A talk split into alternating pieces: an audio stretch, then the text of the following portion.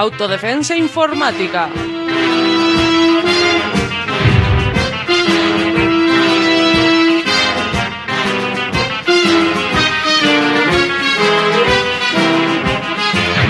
Un programa sobre seguridad y privacidad en la red.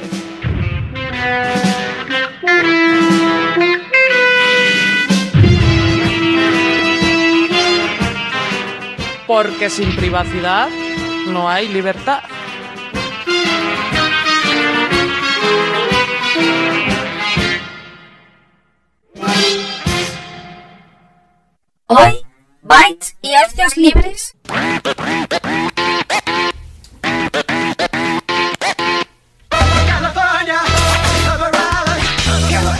Intentemos imaginar por un momento el vértigo que produciría asomarse al abismo de la intimidad colectiva, a los archivos de la vida cotidiana que se conservan en los centros de datos de los proveedores de Internet, las operadoras telefónicas o las empresas de Silicon Valley.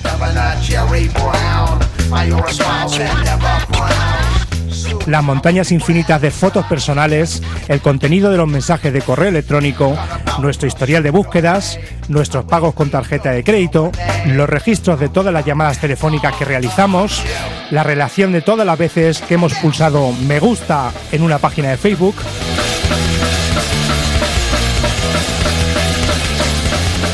Imaginemos ahora que toda esa información, que en muchos casos no querríamos compartir con nuestra pareja, nuestras amigas o nuestros familiares, está libremente a disposición de extraños que la almacenan y la analizan, sin necesidad de una justificación previa o supervisión judicial, sin que ni siquiera tengas derecho a saber de qué manera se está utilizando.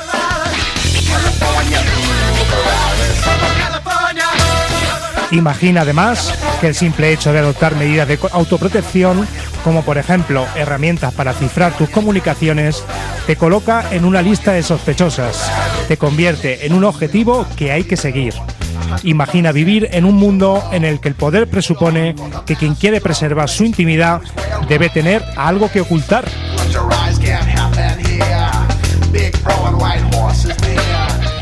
Esta pesadilla totalitaria ha sido pensada y ejecutada por las grandes democracias occidentales, con la necesaria colaboración de la industria tecnológica, quien les ha facilitado la construcción de la estructura de control más sofisticada de la historia de la humanidad.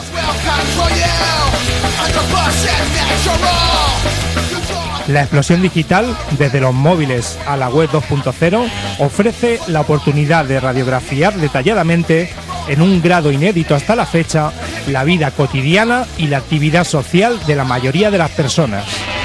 Nunca había sido tan sencillo interceptar datos personales. Nunca había habido tantos datos personales que capturar.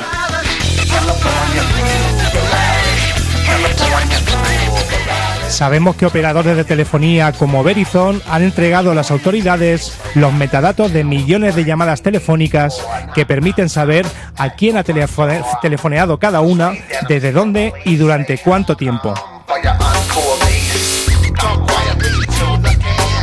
Sabemos que con el programa PRISM las agencias pueden acceder directamente y sin necesidad de una orden judicial a los servidores de compañías como Facebook, Google, Skype, Apple o Microsoft para interceptar datos como los historiales de navegación, el contenido de correos electrónicos o los archivos descargados. Sabemos que la misma infraestructura física de Internet ha sido intervenida por medio de programas que, como el británico Tempura o el estadounidense Upstream, permiten pinchar los cables de fibra óptica que canalizan el tráfico telefónico y de datos.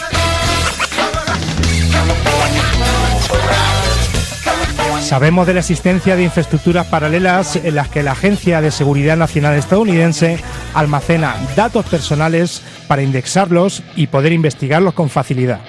Probablemente tardaremos años en comprender las implicaciones finales de las revelaciones hechas por Edward Snowden.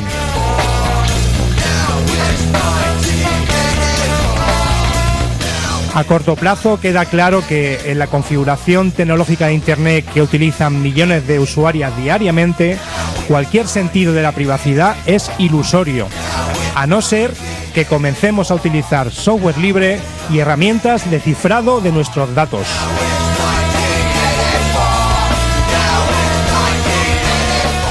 No nos cansaremos de repetirlo.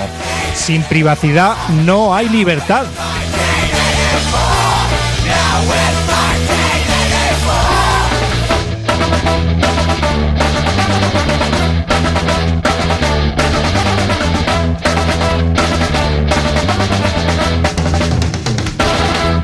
Cada vez que suena. Bill Gates mata a un gatito. Ayuda a la comunidad felina. Apoya el software libre. Estás escuchando Autodefensa Informática, un programa de Radio Almaina. Hoy, bytes y hercios libres.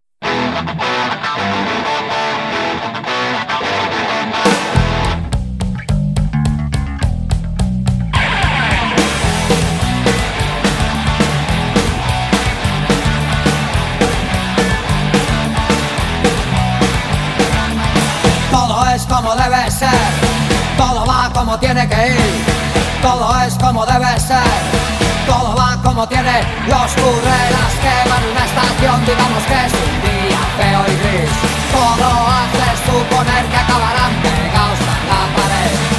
Policía, información, digamos que es una provocación, el dinero pide más, sacrificados por la paz social y radio crimen que te ladras sin parar. Tú no eres, tú no existes.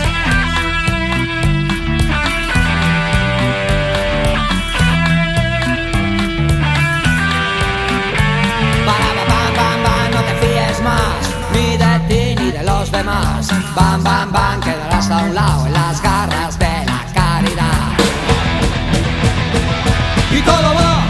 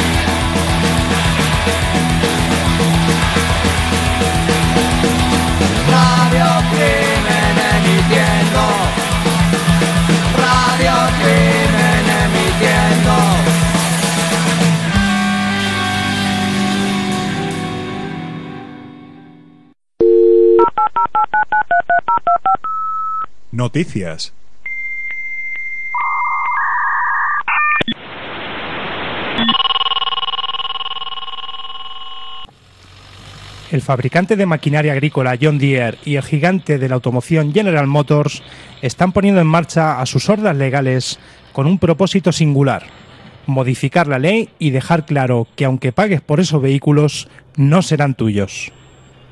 La maquinaria agrícola incluye cada vez más avances tecnológicos que teóricamente ayudan a los agricultores, pero que plantean nuevos problemas.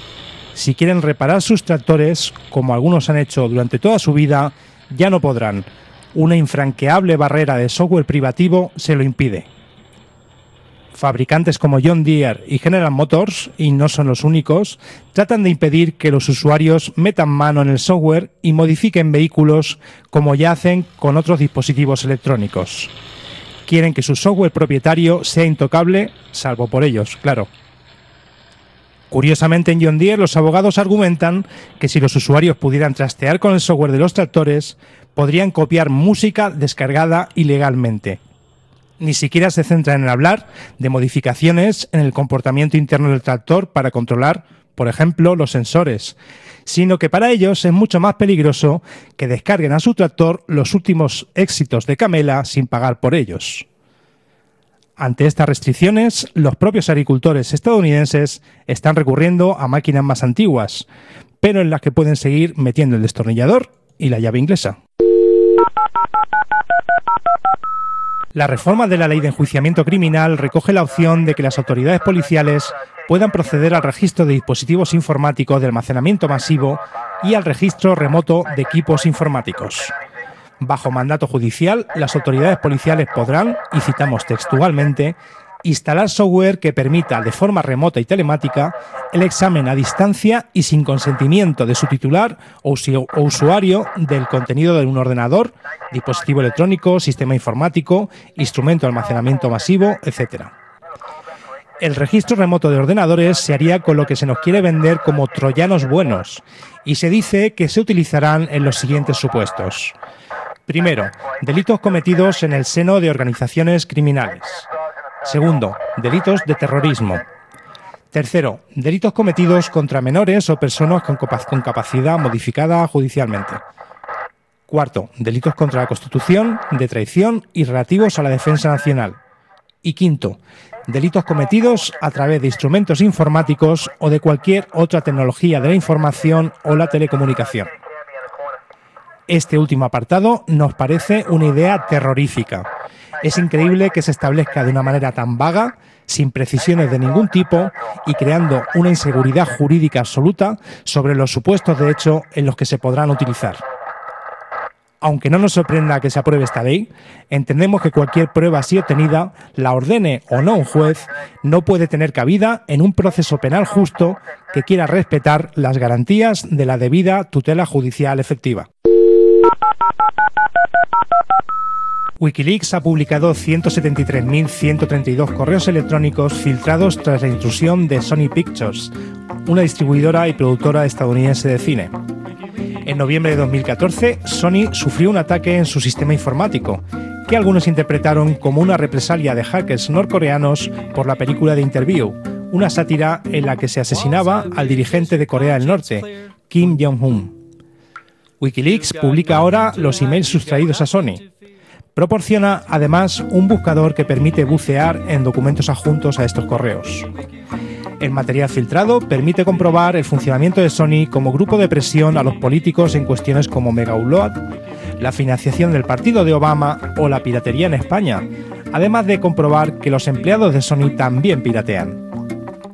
En palabras de Julian Assange, de Wikileaks, los documentos filtrados muestran un funcionamiento interno de una influyente corporación multinacional. Tienen interés periodístico y son el centro de un conflicto geopolítico. Estos datos deben pertenecer al dominio público y Wikileaks se encargará de que sigan así.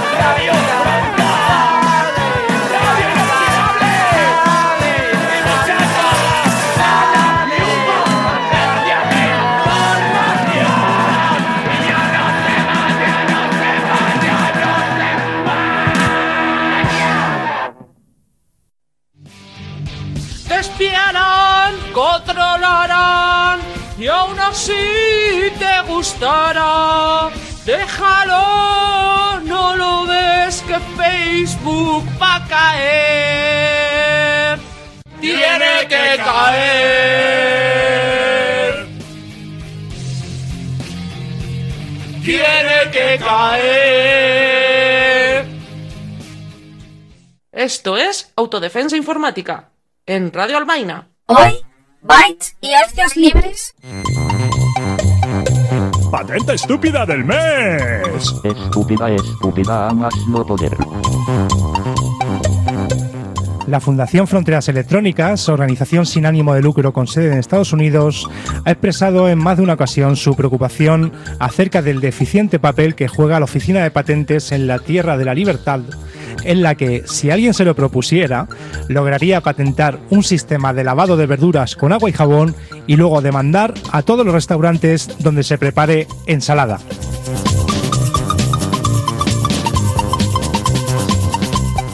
Recientemente, esta fundación tomó la decisión de publicar la Patente estúpida del mes. y tachán, ya tenemos al primer ganador.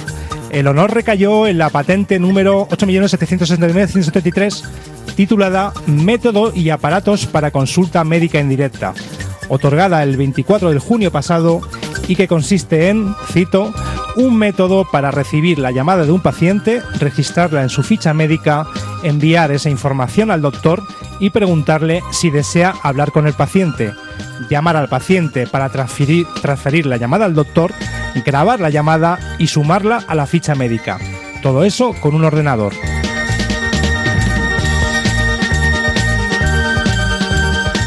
La fundación relata que la patente había sido rechazada en un comienzo porque el método descrito es simplemente el trabajo de una secretaria o un secretario.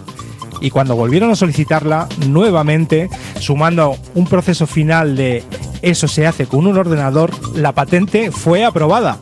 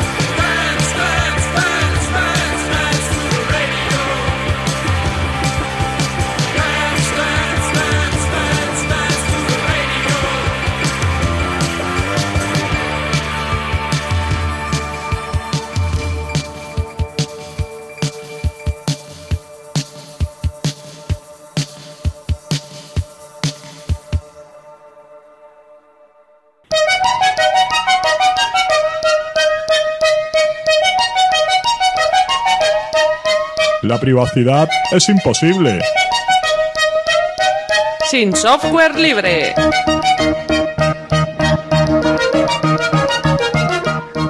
En el programa anterior entrevistamos a Debian, el sistema operativo universal, y escuchamos opiniones de usuarias no experimentadas en cuanto a su facilidad de uso. En esta ocasión entrevistamos a Luis de Radio ELA, una radio libre autogestionada de Madrid, con el que hablaremos sobre la aplicación práctica del software libre en un entorno especializado.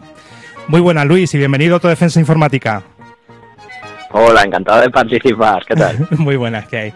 Bueno, en primer lugar queríamos preguntarte, ¿qué sistema operativo usáis en los ordenadores de Radio ELA y desde cuándo? Hmm, Pues mira, ahora mismo estamos es- es- estamos usando una distribución GNU Linux que se llama GNU Ether, que es una distribución libre que basada en Debian, que, que se han hecho ahí unos compas de, de radios latinoamericanos.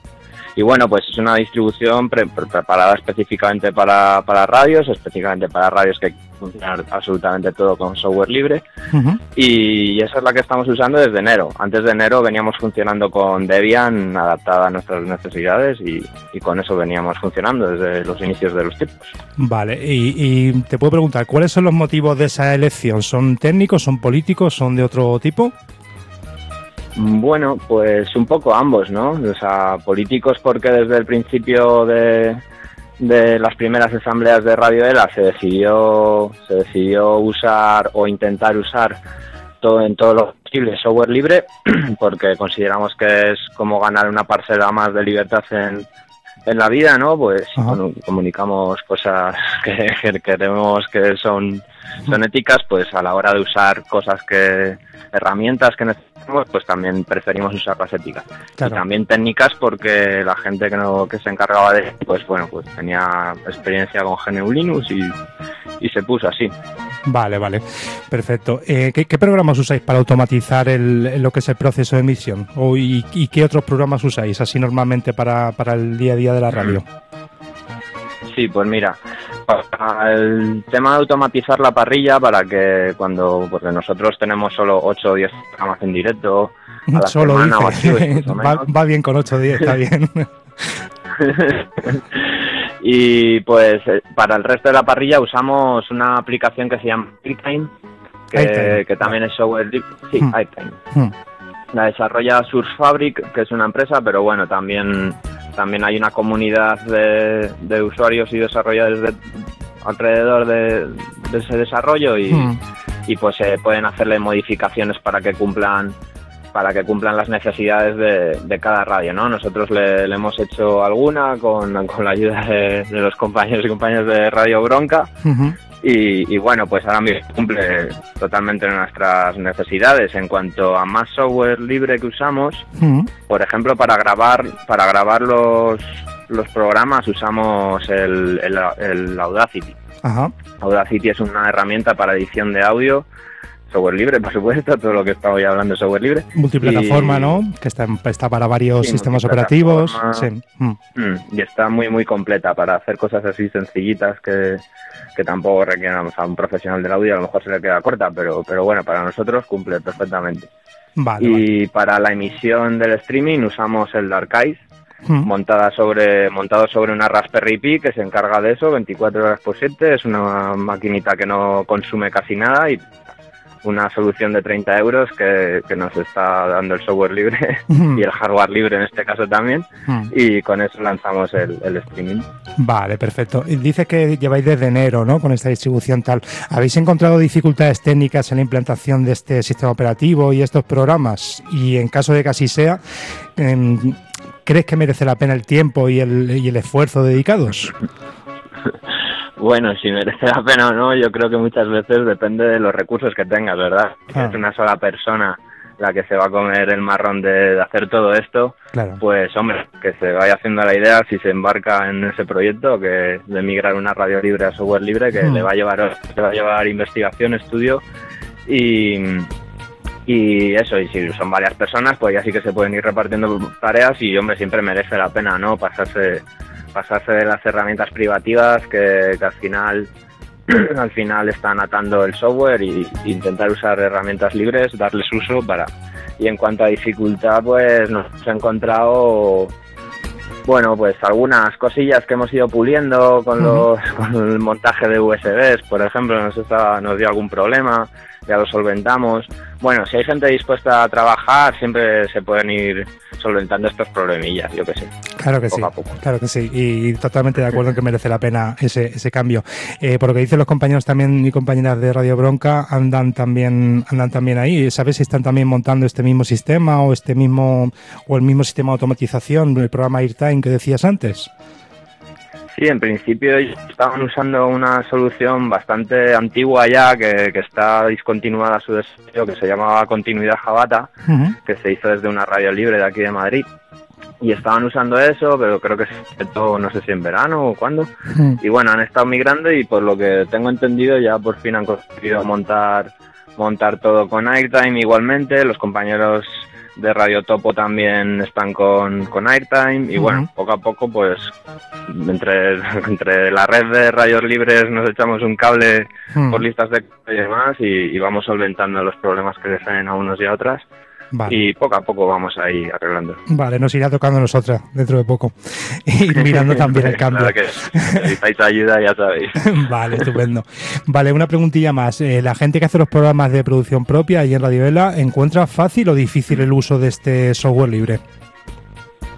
Bueno, habitualmente, claro, la gente que no se ha acercado nunca al mundo de- del software libre, de GNU Linux, viene a- del mundo Windows, ¿no? Mm. Pues de primeras le choca un poco. Lo que, lo que solemos hacer es acompañarles en el primer programa normalmente es, bueno, se les hace la bienvenida, se les enseña el estudio, se les enseña las herramientas con las que trabajo, con las que trabajamos y, y bueno, el primer programa se les acompaña para que aprendan a usarlo todo y demás. Si tienen dudas, bueno, pues se podría hablar de, de- de acompañarle un segundo programa y las veces que haga falta. que haga falta, ¿no? Pero, No, pero normalmente, bueno. normalmente con ese primer programa tienen suficiente o Sí, sí, normalmente sí. O sea, no, Mm. no suele ser muy complicado. El problema normal, cuando no hay problemas, cuando no hay fallos técnicos, Mm. no suele haber quejas, no suele haber problemas. El problema viene cuando alguien que no está acostumbrado a estas herramientas o a pelearse con ellas sí, y le surge un problema técnico, pues ahí están un poco más perdidas, ¿no? claro. Pero, pero bueno, si el uso, si el uso es normal y corriente, la gente se acostumbra y lo acaba usando como cualquier otra, otra herramienta privativa, ¿no? Ahí está, no sé si estará de acuerdo, uno de los grandes, para mí, problemas de software libre, que es el tema de la documentación, que incluso hay mucha, evidentemente hay mucha documentación en Internet sobre el tema, sobre muchos temas de software libre, pero una vez que se empiezan a hacer usos específicos, claro, si no los documentas, sabes hacerlo tú, pero, pero los demás Claro. no, no tienen mucha idea. Vale. Sí, nosotros en su día hemos intentado montar alguna guía de, de soluciones típica, ¿no? De típica guía de soluciones a problemas. Y lo hemos intentado así, pero bueno, yo qué sé. bueno, al final acaban llamando, se acaba solucionando de alguna, de alguna manera Hmm. y va tirando la cosa para adelante. Perfecto, vale. Muy bien, pues si quieres añadir algo más. Pues no, en principio es que os animéis, ¿no? Ahí en Radio Altoina a montaros el, el airtime, que tendréis gente capacitada, seguro. Vale, cuando lo tengáis un poco más pulido, os hacemos de, de beta testers, de, de probadores de lo que habéis hecho. Puede ser una idea. claro que sí. Vale, Está pues, todo documentado bien, así que no te preocupes. perfecto. Pues muy bien, Luis, muchas gracias. Nos despedimos y gracias por participar en Autodefensa Informática. De nada, a vosotros, mucho ánimo. Venga, hasta la próxima. Oh.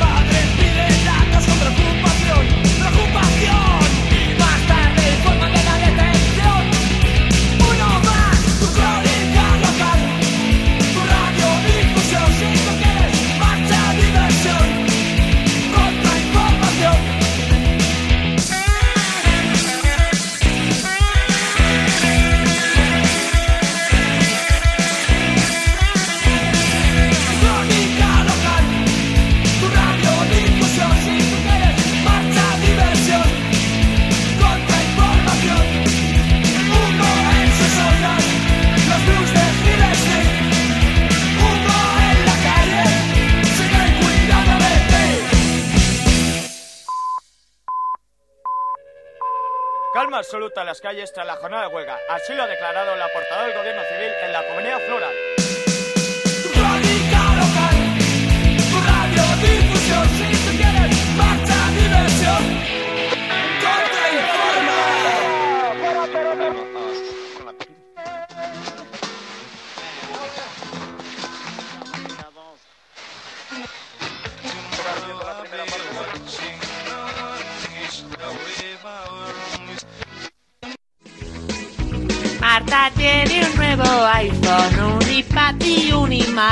Se piensa que es exclusiva, pero lástima, pero lástima. Eso es Apple, una ruina, la manzana está podrida. Estás escuchando Autodefensa Informática, un programa de Radio Almaina. Hoy, bytes y hercios libres.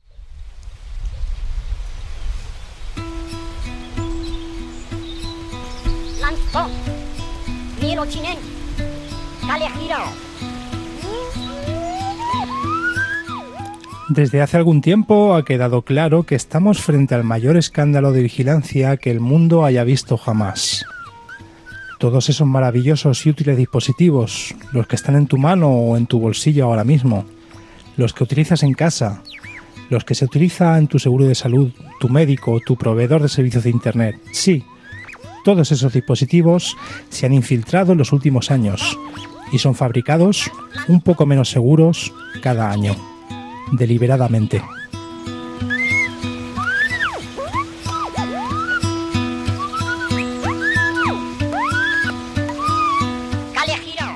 Cada día, cada céntimo que pagas, por cada búsqueda que haces por internet acerca de tus dolores y malestares, ellos te están mirando.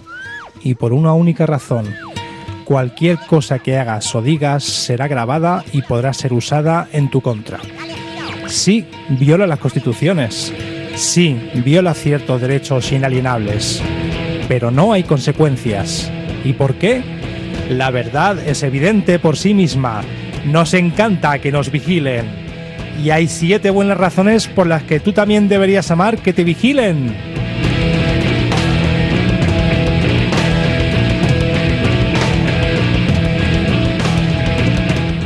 Ante todo, nos encanta que nos vigilen porque nos hacen menos vulnerables. Sin vigilancia sería solo cuestión de tiempo antes de que los ataques terroristas destruyeran los frágiles cimientos de nuestra democracia, nuestros valores y nuestra libertad. Pero se ha encontrado una forma de salvaguardar esos preciados logros de la democracia. Anulamos la libertad y reemplazamos esos valores con otros menos vulnerables.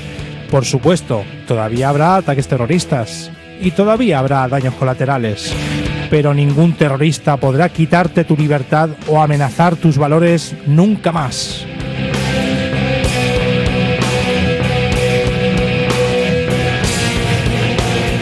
En segundo lugar, nos encanta que nos vigilen porque salva vidas.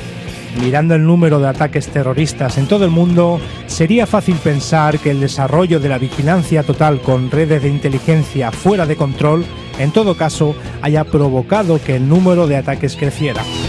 Pero esto es solo una verdad a medias. Una segunda estadística, altamente clasificada, muestra el número de ataques que nuestros servicios de inteligencia han impedido en secreto. Lamentablemente, y por razones de seguridad, esta estadística debe seguir siendo un secreto. Pero la eficacia de la vigilancia y de la erosión de los derechos fundamentales está comprobada. Y de todas formas, todo el mundo sabe que la vigilancia aumenta la seguridad. Solo el año pasado, la videovigilancia guardó por promedio cada una de nuestras vidas una vez, por minuto.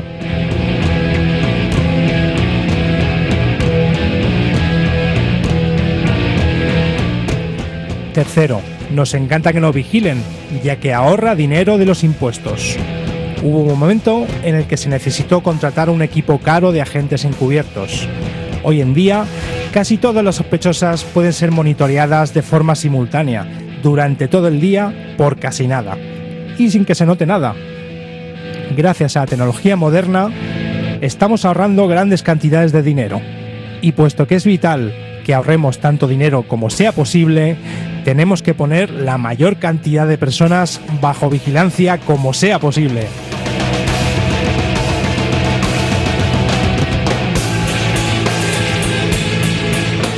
Cuarta razón, nos encanta que nos vigilen porque se genera riqueza. ¿Tienes alguna idea de cómo hacer dinero con la libertad o con los derechos civiles? No, nosotras tampoco. Pero hay un montón de empresas que trabajan duro y amasan grandes ganancias con las cámaras de videovigilancia, los pasaportes biométricos, los drones, las bases de datos, la vigilancia de fronteras, el software espía y los escáneres corporales. Y dado que los grandes ganadores son los fabricantes de armas, los puestos de trabajo que se están creando no solo son económicamente valiosos, también son seguros. Pero gracias a las agencias de inteligencia extranjera y su espionaje industrial omnipresente, podemos incluso contribuir a una vida mejor para nuestros amigos del otro lado del Atlántico.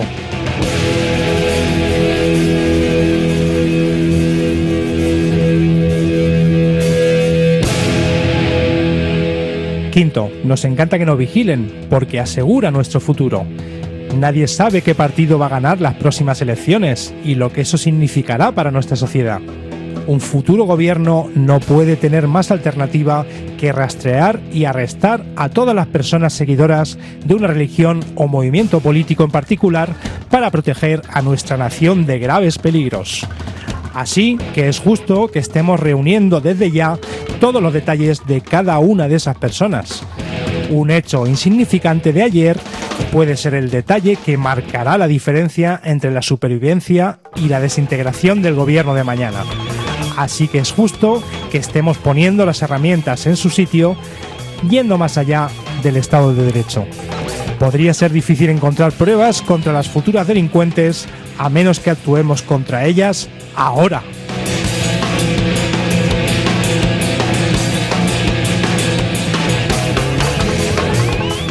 Sexto, nos encanta que nos vigilen porque fortalece nuestra comunidad. La privacidad y los derechos básicos son reliquias de una época pasada. Hoy en día solo se benefician las terroristas y otras delincuentes que abusan de esos nobles ideales. Pero mientras estos requisitos legales permanezcan, ya sabes lo que puedes hacer por tu país. Entrega libremente tus derechos. Pónselo difícil a las alborotadoras que se mantienen aferradas a ellos. Tu sacrificio desinteresado, tu disposición a entregar tus derechos sin oposición, nos permite tomar las medidas cada, vez más drásticas que son tan esenciales para la seguridad de nuestras comunidades. Con tu ayuda podemos hacer una sociedad segura.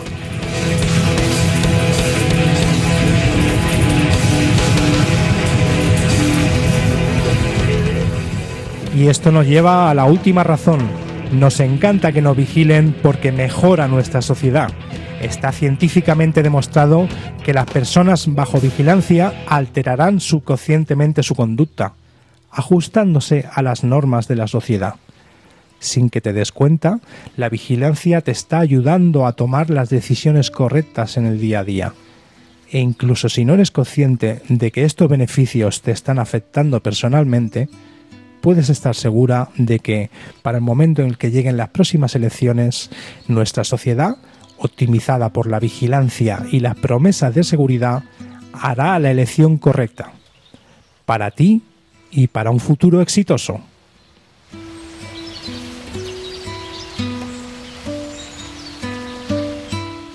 Nos encanta que nos vigilen.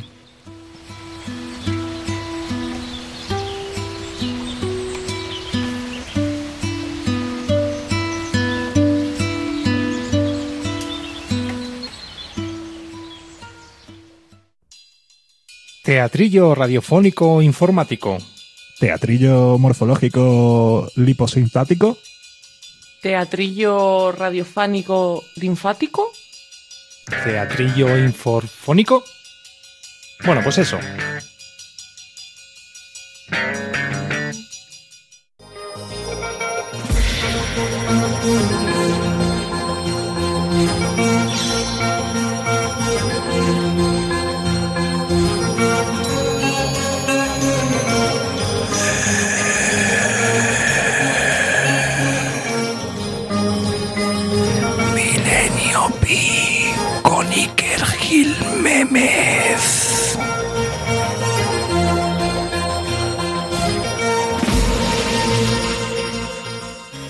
Bienvenidos a la nave del misterio.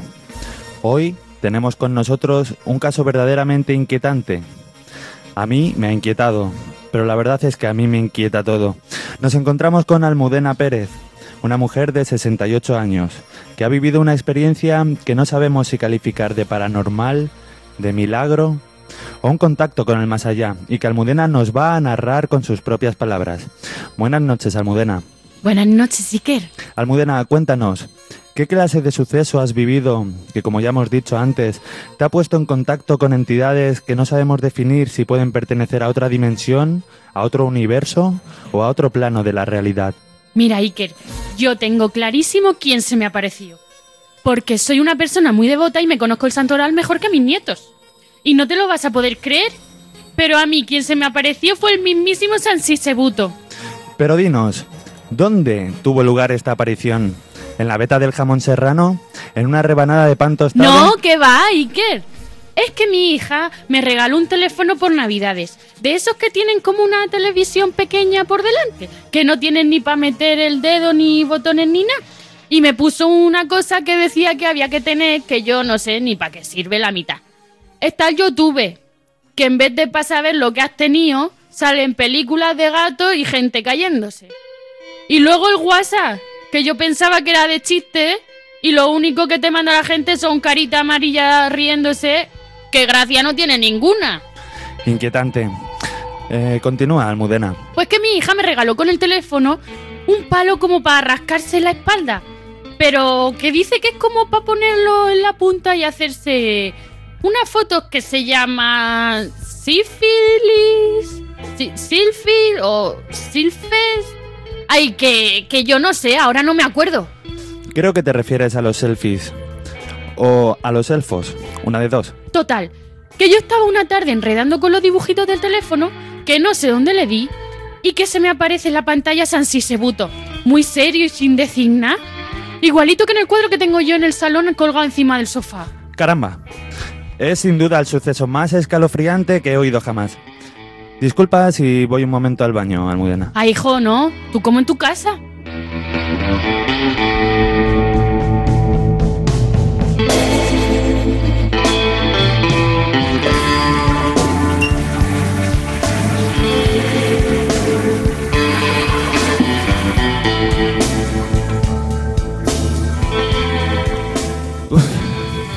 Mucho mejor. Eh, entonces, cuéntanos, Almudena, ¿la imagen que se apareció en el teléfono te dio algún tipo de mensaje clave para la humanidad? ¿O alguna revelación? ¿Qué va, Iker? Si ya te digo yo que estaba tieso como un palo, así como mirando la copa esa que lleva en la mano, pero con cara de asco y sin decir hoste ni moste. Y a mí que me estaban ya temblando las manos y cuando se me movía el teléfono se movía también la imagen de la pantalla. Pero lo que no te vas a poder de creer es que de una de esas que se me mueve el teléfono, se va el santo como para arriba y salgo yo. Cáspitas. Me dejas estupefacto, Almudena. ¿Tú no entiendes esto como que estás a un paso por debajo del santo? Pues yo no sabía qué carta quedar cuando en eso que entra mi hija, se lo cuento lo que acaba de pasar y me dice, mamá, tú estás tonta, ya te enseño yo otro día a hacerte un silfide de esos. Bueno, pues aquí tenemos el inquietante caso de Almudena. Revelación mística, quizá un contacto con entidades extraterrestres que han tomado apariencia humana, espías infiltrados en las redes electrónicas. Como siempre digo, la realidad es solo la punta de un iceberg en el que seguiremos profundizando siempre que podamos, aquí, en la nave del misterio. Buenas noches.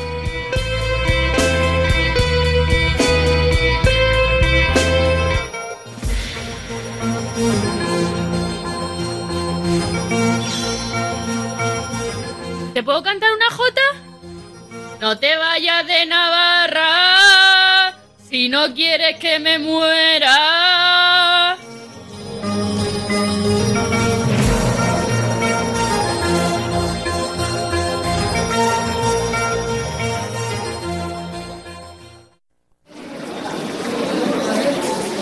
Cafetería de la Universidad de Stanford, California.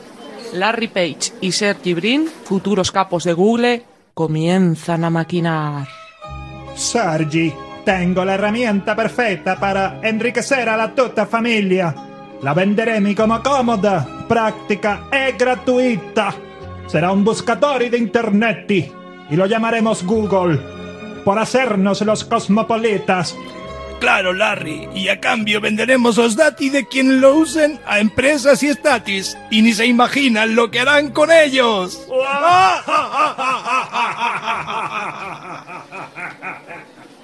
Esto es Autodefensa Informática, en Radio Almaina. Hoy, bytes y hercios libres.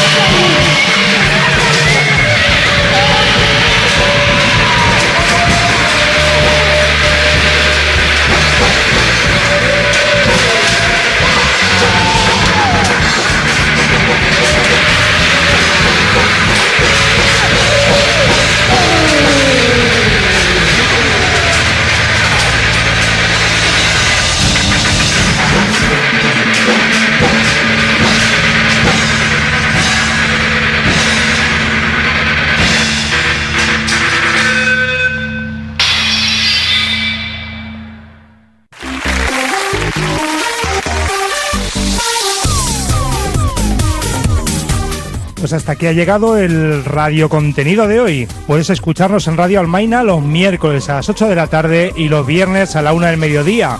O también puedes descargar el podcast del programa en autodefensainformática.radioalmaina.org, donde puedes dejar comentarios, sugerencias, dudas, etc. Además, puedes escucharnos en Radio Ela los jueves a la 1 pm. Por cierto, aprovechamos para dar un par de notas rápidas. La primera, que hemos pasado a formato mensual. Y la segunda, que Radio Almaina va a empezar una campaña para conseguir socios y socias para mejorar la calidad de la emisión en FM. Atentas a la web radioalmaina.org. Este colosal esperpento digital no habría sido posible sin la colaboración de este magnífico elenco.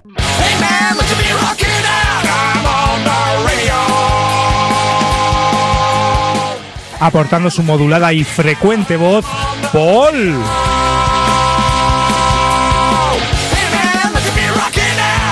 Haciéndose sílfide frente al micrófono, Angie Mercury.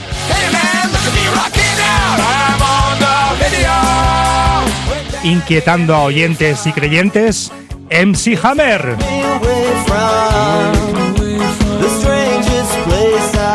Guionizando el radioteatro, Beto. Deswindosizando las ondas libres, Luis.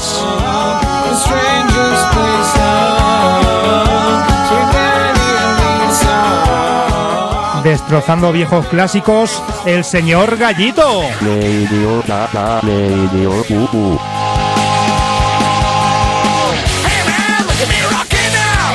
Desde la emisora Radio Almaina, con los auriculares enfundados y en labores de guion, producción, locución y estulticia supina, Vane y Antonio.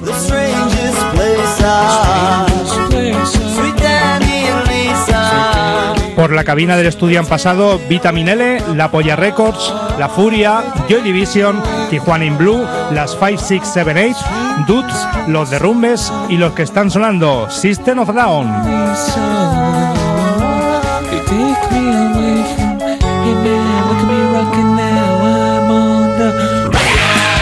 Nos encontramos en la próxima Onda Herciana Libre.